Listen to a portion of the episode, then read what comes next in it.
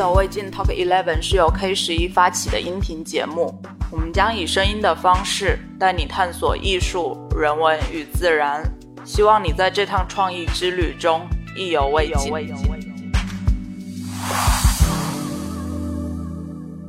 大家好，欢迎收听第三期意犹未尽 Talk Eleven，我是黄 c o n y 今天的嘉宾是 Howard 跟 Steffy。嗨，大家好，我是 Howard。嗯，大家好，我是 Steffi。今天我们要聊的是在城市里骑行这个主题。Howard、Steffi 他们都是城市骑行探索的爱好者，也是英国最著名的折叠车品牌 Brompton 的忠实车友。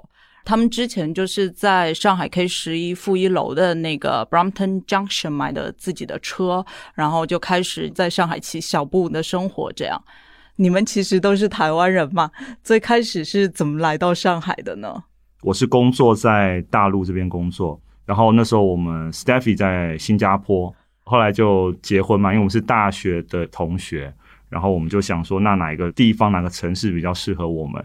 他的工作上海会是比较好的，然后上海可能我们在想说国际化的都市跟台湾感觉都还蛮像，我们两个可能都比较适合，就来上海了。你们在上海现在是四年多了是吗？六年了吧？六年了，所以发现它跟之前的期待是一样的吗？期待不会差距太大。嗯嗯，其实上海我们在来的时候还是充满了一些憧憬，然后我们也觉得说可能在。工作上面或者在商业活动上，可能未来的发展，上海是一个大陆这边蛮重要的经济的重镇，所以我们觉得说，哎，来上海是一个蛮好的决定。嗯，对。我加了 Howard 的微信后，发现整个朋友圈全都是要么跟 Brompton 相关，要么就是跟自行车相关。上次听你说，其实你骑车这整段历史也很久了嘛？你要不要先回顾一下你骑单车的这个历史？应该是这样讲，就说从人类开始，你会对于移动的方式其实是有一种想法，你想要用快速跟比较短的时间到达你想要的目的地。所以说，小时候你能接触的就是自行车。我记得是我外公的一个很大的自行车，我们就小时候都没办法站进去，就是站在他那个三角的洞里面，然后踩着这个踏板，身体还要侧过来，然后这样骑骑骑，一群小朋友就会骑车去玩。这个时候是比较小，然后等到初中那个时候，其实学校是禁止去骑自行车的，因为他怕学生出事，所以那个你的喜欢骑的那种心就不见了。然后到高中的时候也是，但在台湾，我们高中的时候其实大家开始就是机车，骑机车，对，骑摩托车，不仅是通勤工具，它也是我们出去玩，然后联谊啊，载着女生，然后到山上去，然后去这样这种。呃，到大学之后，我学校在比较远，所以就开车到学校。可是等你到都市里面工作的时候，其实你开车会不方便，所以你会觉得说，我有没有办法是把我的出行的时间跟我的运动可以合在一起？这样大概是这样一直骑，然后骑到后来，再来就是到北京。北京其实是一个对于骑自行车还是蛮 friendly，因为北京这个城市是比较平坦的，同事大家就一起这样去骑自行车，然后到什么地方？而且那时候我们是在胡同里面。那大连其实我也很想骑车，但是后来发现它都山坡。不太适合骑自行车。那当然，后来到上海，你看发现上海其实这个城市是很适合骑自行车。所以，对于我在骑整个自行车的这个阶段的时候，其实伴随着我生活、运动，然后还像现在变成是一种社交的方式，我觉得都是一种你在其他交通工具上获得不了的这样的事情。对，哎，你刚刚说到，你觉得北京是一个骑车 friendly 的城市，很多人不会这么觉得。因为很多人会觉得上海相比北京其实更适合骑车嘛，北京就城市太大，而且马路太宽。你怎么会有这个感受？OK，呃，如果说你在讲二环内的话，属于蛮 friendly 的，就说它在胡同里面这样骑的，你的尺度来讲是比较近的。嗯，然后再就是北京，你要打个车，其实也是很不方便。它其实地铁站的一个距离也很远，所以其实二环或是在二环、三环里面的时候，自行车还是一个比较舒服的。嗯，但因为我那时候住在三环。骑进二环的时候，就还是有段距离。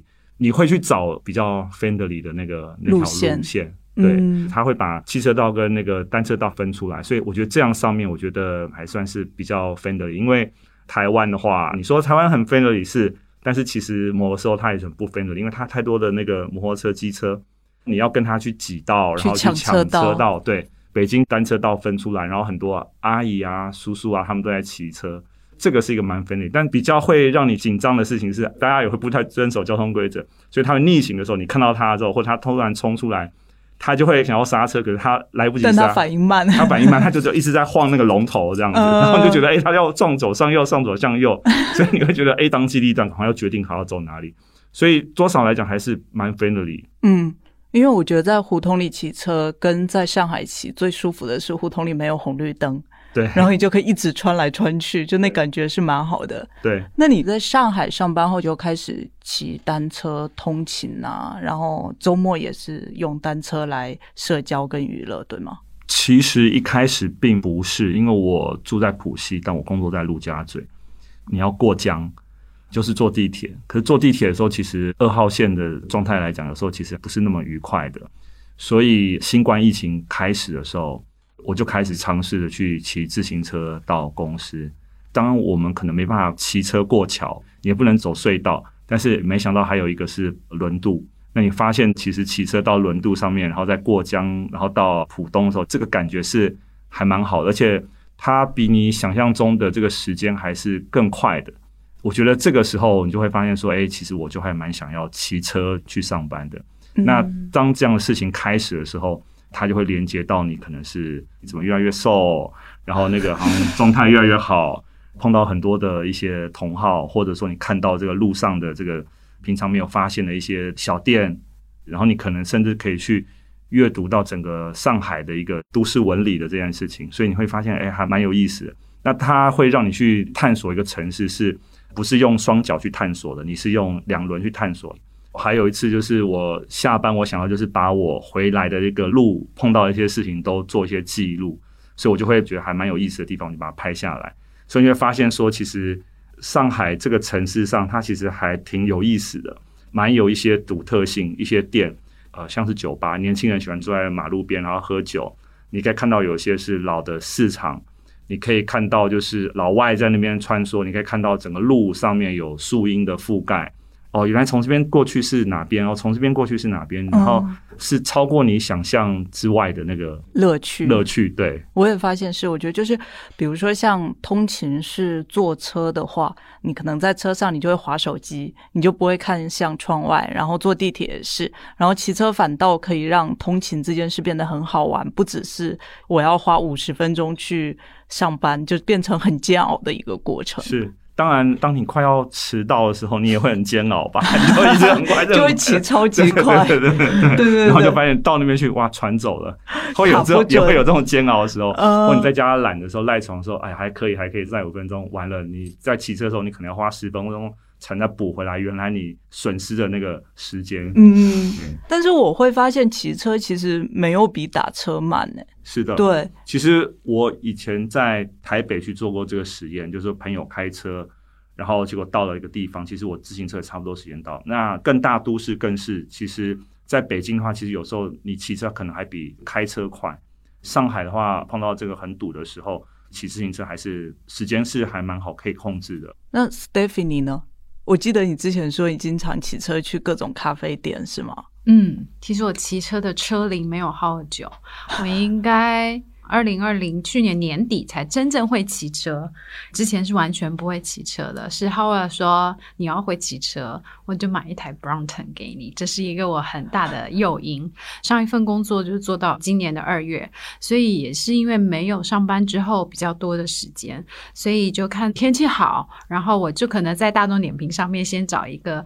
因为我 目的地对，因为其实我的技术也不是那么好，所以我就先从附近的咖啡店，通常选择大概四公里以内的，嗯，然后去做的，划划手机啦，然后听听音乐啦，然后再回家。我觉得可以，你们两个都来讲一下，当时是为什么要选择 Brompton？因为我以前在台湾的时候，我就已经知道 Brompton 这个品牌。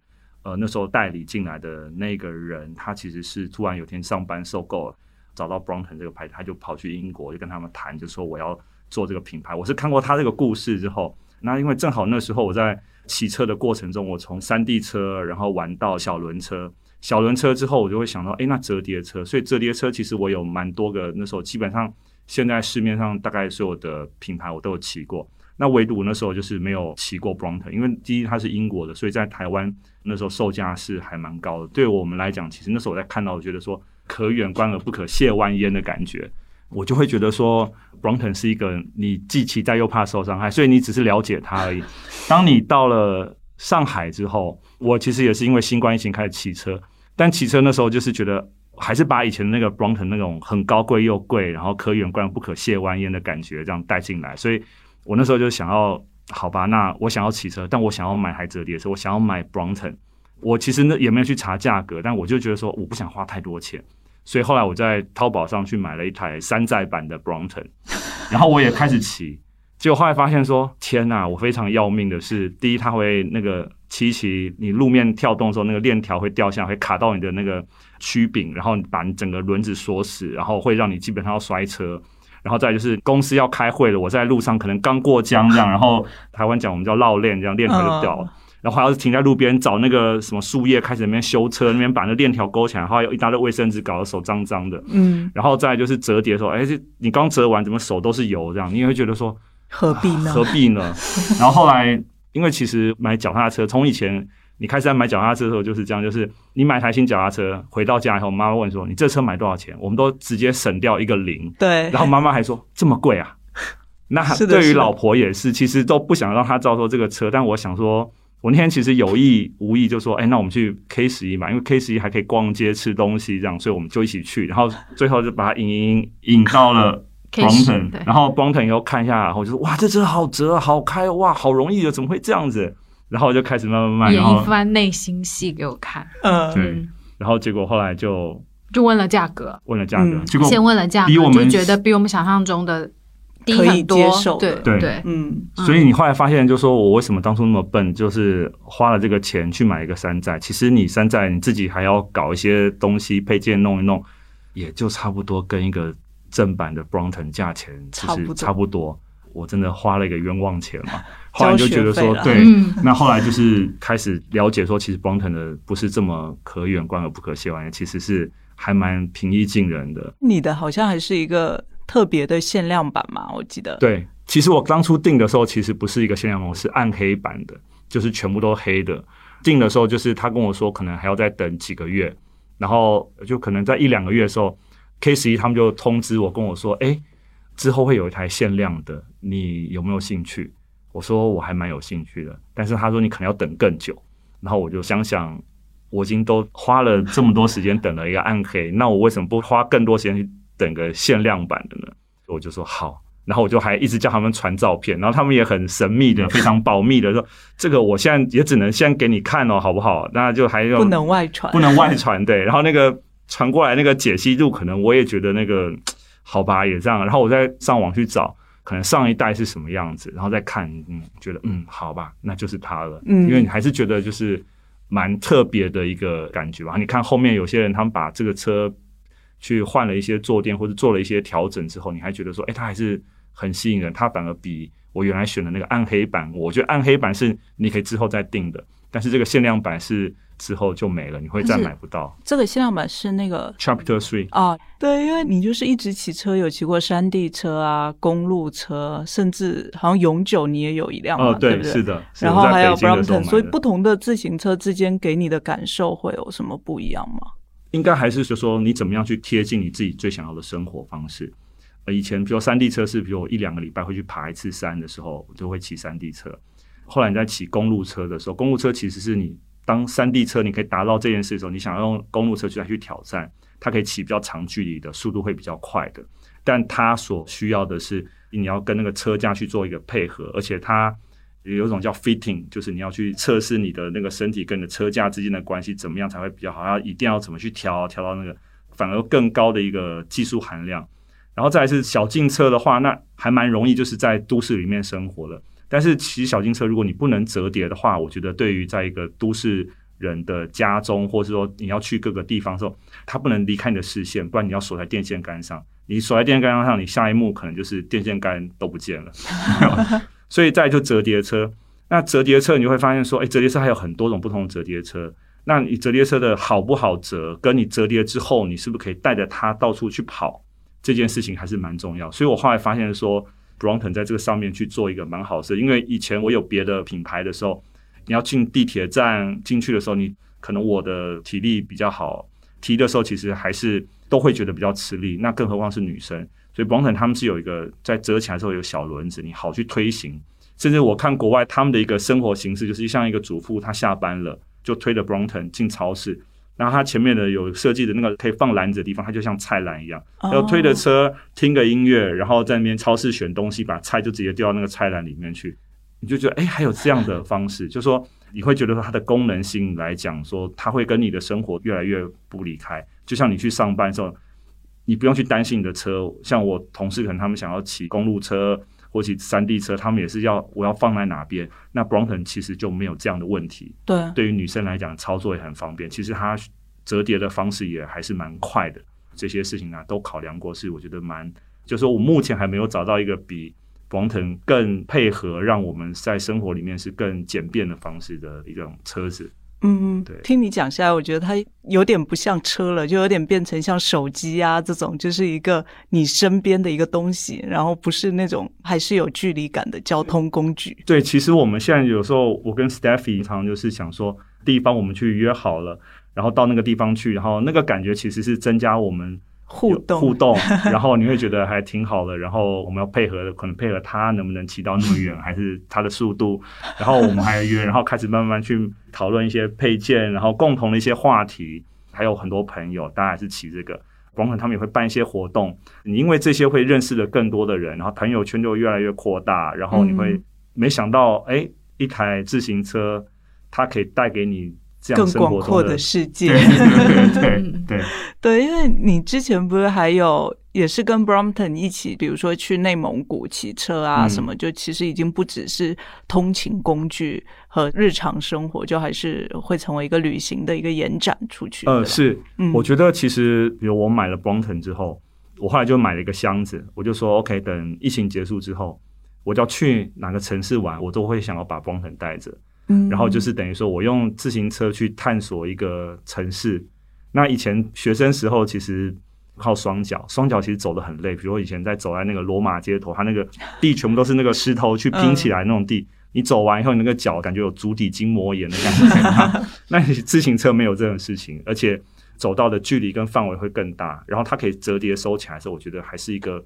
其实它是会增加你对于一个地方更深入去了解一个文化、一个旅游的行程的方式。我觉得这是一个看城市不同的方式。嗯，对，等于说在改变你的生活，所以我觉得，哎，以后我可以用这样的方式去到各个地方去看。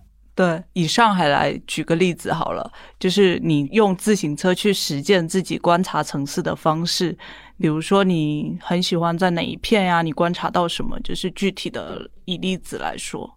在没有骑车之前，我们两个是他载的我用那个电瓶车，嗯，我们没有，其实我们最早是永久，啊，对，嗯我还特别加装了一个那个座位。座位。然后呢，以前我不知道说，原来在就是骑车的时候，其实你是不能载人的。那次是我们一样就在家附近骑嘛，然后那个警察就把我们两个叫下来了，就跟我说：“你不知道吗？在上海，自行车、电瓶车就只能载十二岁以下的小朋友，你一定超过十二岁了吧？”我说：“哦，这这违法的，要罚钱的。”哦，我们其实不知道。然后后来他永久后来是在那个新天地被偷了，偷了之后他就买了那个电瓶车，然后所以其实他还是载着我电瓶车。还是违规这个事对，情，还是违规啦。所以在上海的城市里面，其实我们没有 Brompton 之前，电瓶车是我们的交通工具，就是一样，我们会骑着车可能到武康路啊、什么法租界啊那附近。因为我觉得在上海特别的地方，就是这些地方你很适合。要不就是骑自行车，要不骑电瓶车电瓶车，因为你走路的距离毕竟还，是就是有点尴尬，对，两公里走路太久，然后对骑骑车是最方便的。对，然后你看到什么你就随时停下来，想进去逛的小店你就去逛，喝咖啡你就可以边骑边选。哎，这个我们再骑一会好了，说不定看到更好的。所以以我们的话，就是会以法租界，不太跨过那个江，一直都是在浦西的这一片。其实嗯法租界。你说它大不大，说小不小，其实用两轮的车，其实我觉得是蛮适合的。对的，对的其实嗯我觉得上海市这个城市，它会是一直在变化的，所以也许你你这次过了，它可能之后它又会不一样。我跟 Stephy 我们在骑的时候，基本上都是在于就是五公里、六公里这个范围之内在骑。那如果再远的话，可能有时候我们会是打车直接到从浦东的南北墙骑行这条路，船厂的那一段，然后还有就是可以看到整个浦东跟浦西这个江边的这个风景。我觉得这个还是一个。呃，我记得就是五一这个假期的时候，我大概带了两拨人吧，然后就在那边就是骑了这一段的单车骑行道，所以可以先从这个介绍上海，然后让大家知道说，哎，其实在上海有呃适合骑车的一个骑车道，单车道它有上上下下啦，旁边会有一些呃，就像人有三井，你要去上厕所，你要喝水，有些这种空间。然后比如你骑累了，你可以在靠近江边的，你可以推着车这样去走。然后看看这个整个的风景啊，江边的那个蛮不错的。当然，可能徐汇滨江那边也会有。还有一个就是，你可以去寻找，就是像我的方式是从我家到上班的这条路的时候，我去找比较适合的路径，骑起来很舒服的，骑起来不要跟汽车挤的，呃，少一点红绿灯的，或者说是你在下班时候，老婆跟你说，哎，你。回来带个面包，你就去找哦，所以设定好这个地方，或者说有时候你某种性质的餐厅或咖啡厅，你就是会去找比较适合在骑行，因为在上海是有些路是不可以骑自行车的，所以你会走到一些路是你没有骑过的，就像是骑外白渡桥、苏州河、苏州河那一段的，我觉得也是还蛮有意思的。嗯，然后我记得以前去呃效果图公司，所以我会骑到。同济大学那边哦，对，然后这样其实上海还是一直在做单车自行道的很多的一些道，这个城市是一直在变的。嗯，对。你在上海跟台北骑车是会有什么相同跟不同的吗？上海跟台北某些地方是挺像的，就是它有高楼大厦，也有小的巷弄。对，我觉得就上海跟台湾很像是有很都会感的，像静安寺这种地方，嗯，然后也有一些巷弄啊、面馆啊、小吃摊这种。对，上海跟台北还是有很多的相似之处，比如说像它的整个对都市的规划，它在城市在街道的命名，台北都有重庆南路、重庆北路、成都路这些都会有。比如我今天碰到这是济南路，我就会知道说，哦，你就在想象中国地图，哦，济南在靠东边的北方，你就会知道说，哦，我现在台北市的哪边？那其实济南路就在台北市的北边。对对，其实上海它的规划逻辑也是一样。那当然，我以前我们在学建筑，老师也跟我们讲，就是说你要怎么去看一个都市呢？有时候你甚至切一刀，就是说你就走直线，碰到墙后到民宅，你看能不能穿过去，走到民宅里面去了解这件事情，或者你爬上去看。啊，这种走直线的方式，你可以去了解这个都市它在什么事情。那因为上海还是有很多的，就是被拆掉啦，然后整个都市的更新啊、变化啦。那台北其实你看，就是三十年前去，三十年后好像还是差不多。嗯，所以都市的纹理都会留下来，或者甚至是每个街道的特色。比如说今天是它这条哎打铁街，那为什么会是打铁街？为什么这边有茶行？像最近台湾爆发的那个疫情，它有阿公店，那为什么会有阿公店的存在？会在这个地方？那都会是有些原因的。那上海可能相对是没有，但是其实它还蛮接近。所以我们到上海之后就觉得说，哎，其实它某个程度跟台北很像，街道的一个比例关系、尺度上的关系，对我们来讲都还蛮接近的、蛮亲近的。骑车的话，台北是周围是盆地，就是山，大部分都可以去爬山，所以基本上台北算是一个蛮骑车爬山的一个乐园。那台湾的自行车环岛，其实它有做了蛮多的自行车道的。所以其实你可以骑到海边去，然后你可以骑到山里面去，小溪经过，然后甚至可能走到，比如像淡水，它会有经过红树林，它有各种不同的景色样貌。那上海其实自行车道会相对的拥挤，骑的人非常多，可能会不小心哎会挡到路啦，会是这个。那在上海的话，其实自行道会有很多人散步啦，或者上海其实一个蛮重要的观光城市。很多人跑来啊，沿着这个江走，然后自行车道走，哇，变成观光圣地了。所以有时候骑车起来，其实是有时候是不太要躲躲闪闪，对对对，会要躲躲闪闪的。还有很多小朋友，嗯，自行车道是完全就是骑车上面的事情。然后在都市骑的话，反而是另外一种，可以找到一些隐藏版的上海的一些小店啦、小吃啦，还有上海人的生活形式啦，上海的一个都市纹理，我觉得都可以借由骑车去看到。因为你骑车的速度，你不用很快，但是它不会像走路那么累，所以你会去探索更多的不同的乐趣。那我觉得其实骑车的这个乐趣是在这边，然后去了解这个城市的一个方式。以前我们在讲说，对一个城市最大的尊敬就是用走的。那现在我发现说，其实你可以用自行车去效率更高效率更高。。对，我们以前记得我大学的时候，我们还有说，哎，我们是不是可以用自行车那个对坡度很敏感的时候，还可以做一个设计？啊，对，然后那个最后有个同学他们就做了，然后结果被老师直接说你在想什么？对，就是你刚刚说到那个台北跟上海，我觉得我也还蛮有感触的，因为我之前也去了蛮多次台北的。然后前一阵正好看那个十三幺，就那个电视节目嘛，然后许知远采访台湾那个作家叫唐诺。唐诺他就是说，台北其实是一个渐渐熄灭的城市，就跟上海不太一样，因为台北它的高峰期其实已经过去了嘛，嗯，反倒是你现在你身为居住者来说，可能会觉得大家都会觉得我只要好好活着就好了，所以都不会那么试图去更新换代。比如说你十年前骑车在台北看到景致，你现在基本是可以。重新遇到那时候的回忆的，包括你刚刚说的阿公店呐、就这种，这种其实在上海你是很难想象到的。是嗯，哎，我们要不要解释一下什么是阿公店？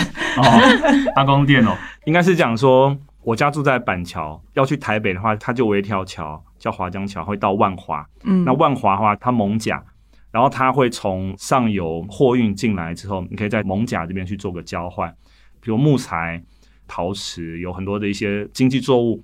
所以万华其实比较算是在市中心的这一块，然后台北市的发展是从西区开始的，所以西区就是万华那边，万华西门町，所以它是连在一起的。然后，所以码头到那边去以后，人家卸完货以后，这些工人要干嘛？喝茶，抽查、休息、住宿，满足了民生必须的食衣住行之外，再来还有呢，就是可能娱乐 所以娱乐的这个地方就在油然而生。所以当初那像呃蒙甲这个就会有黑道啦，在那边就是继续会保持这样的环境出来，它会是比较适合。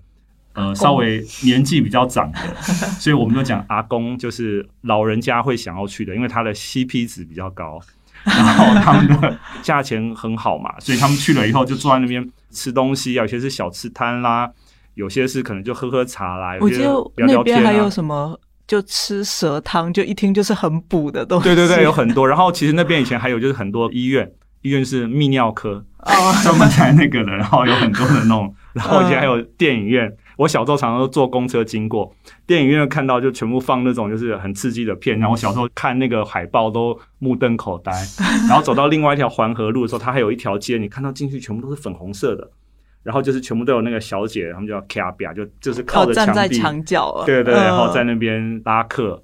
所以这个东西还是一直留着，所以这个 通常就泛称，其实年轻人不会去啦。嗯，但后来我发现，这次很多疫情疫情这件事情，还是有很多年轻人 年轻人会去吗？稍微我没有想象中的，就是我以为都是老人家，嗯就后来发现，哎，其实自己可能中年也会，哦。因为毕竟 CP 值高嘛。然后他去可能真的就是需要有人陪他喝喝茶，对对啊对对对对陪陪嗯啦，也是交流社交工具。对对。对对。有的人去真的就是有人陪他喝茶啦、聊天啊，嗯对，我觉得某一种就是你有种需要跟被需要的感觉，嗯，寻找另外一种内心的慰藉。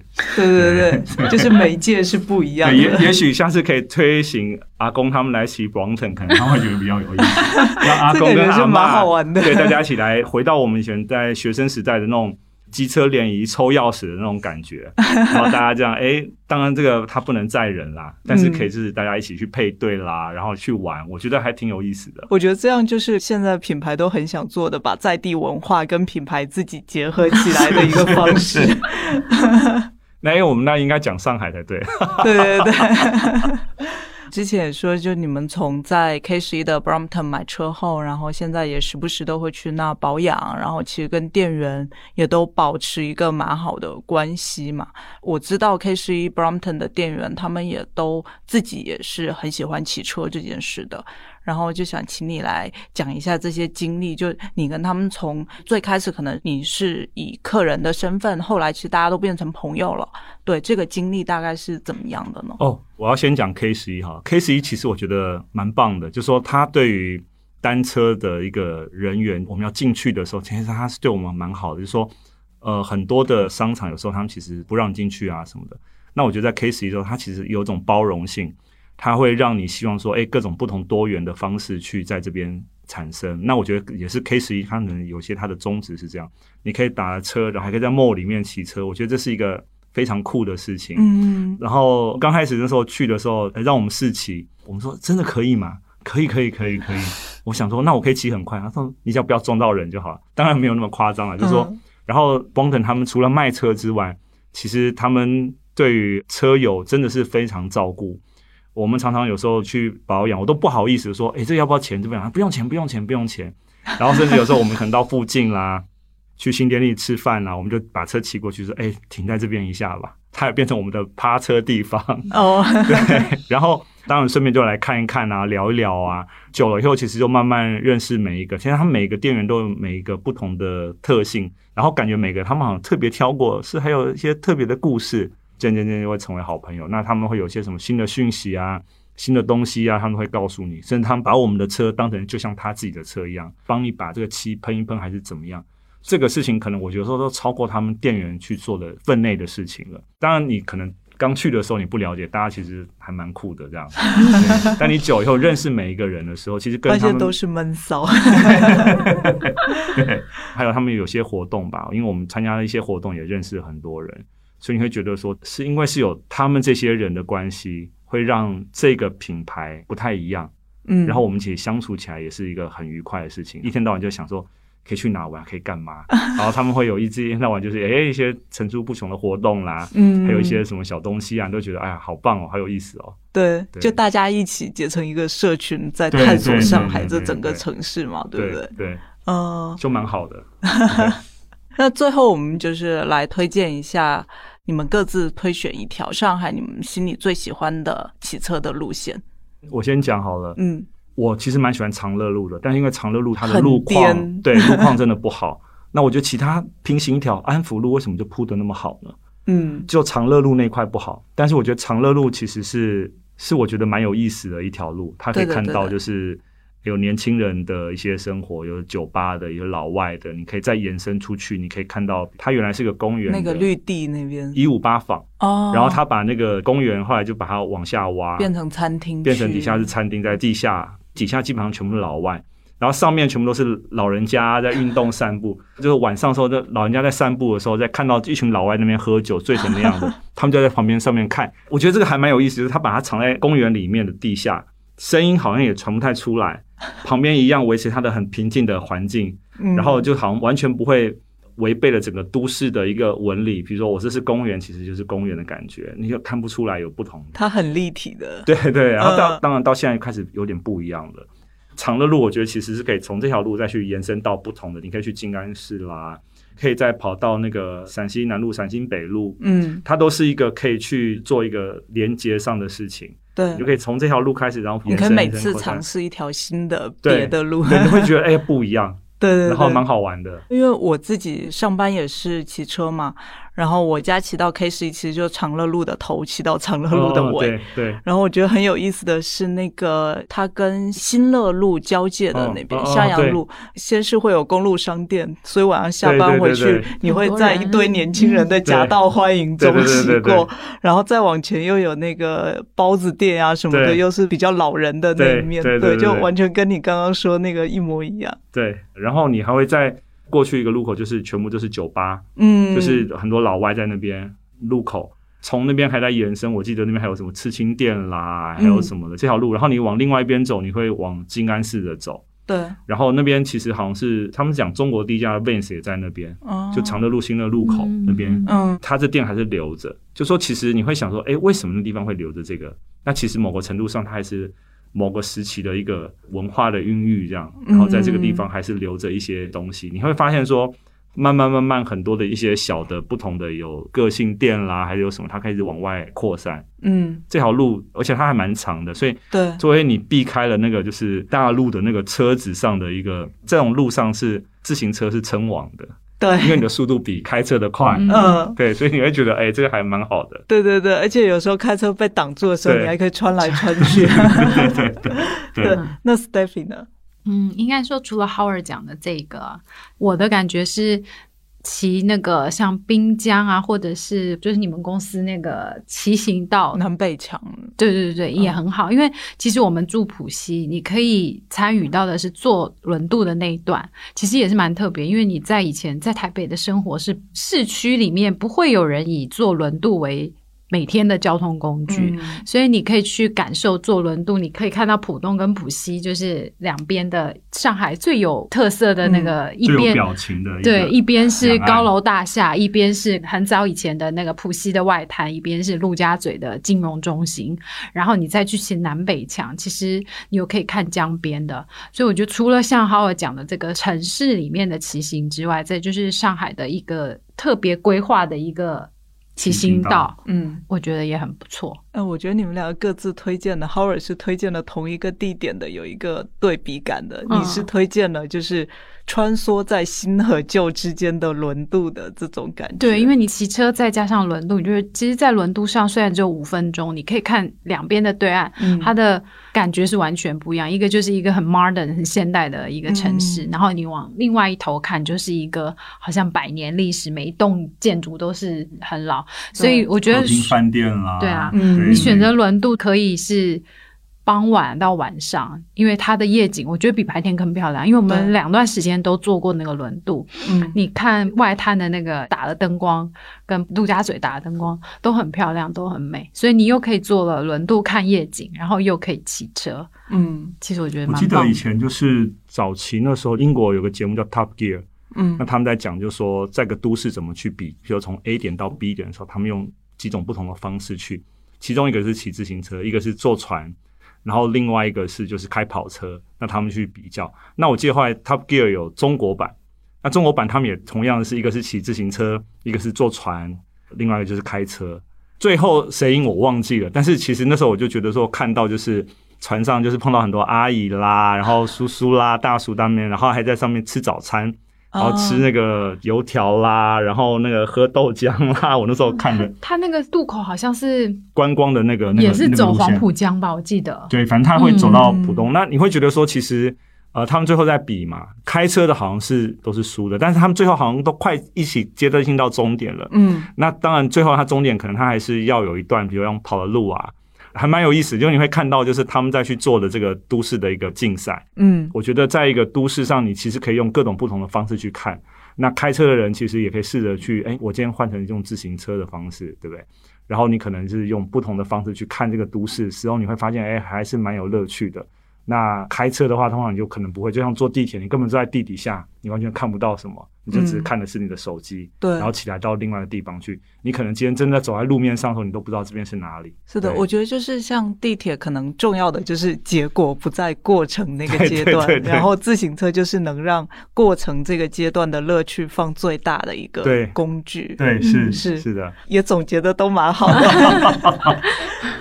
我们现在到一个就是大家互动的环节，光腾他们现在有提供五个小礼物，大家可以一起来分享。你觉得在上海骑行之中的一种体验，跟你所经历的一些事情？对，点赞最多的五个评论，然后会获得由 Brompton 提供的惊喜礼物各一份。那我们今天聊差不多啦。好，对，然后谢谢 Howard 跟 Steffy 还有 Brompton，谢谢大家，谢谢大家，下期再见啦，拜拜，拜拜。